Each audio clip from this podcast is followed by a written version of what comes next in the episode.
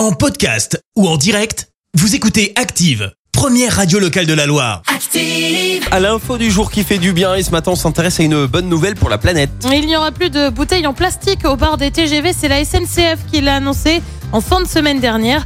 Les bouteilles en plastique seront remplacées par des emballages en carton pour l'eau plate et par des canettes en aluminium pour l'eau gazeuse. Autre chose, la compagnie compte installer d'ici l'année prochaine des bornes interactives dans les trains pour passer commande avant d'aller la retirer au bar.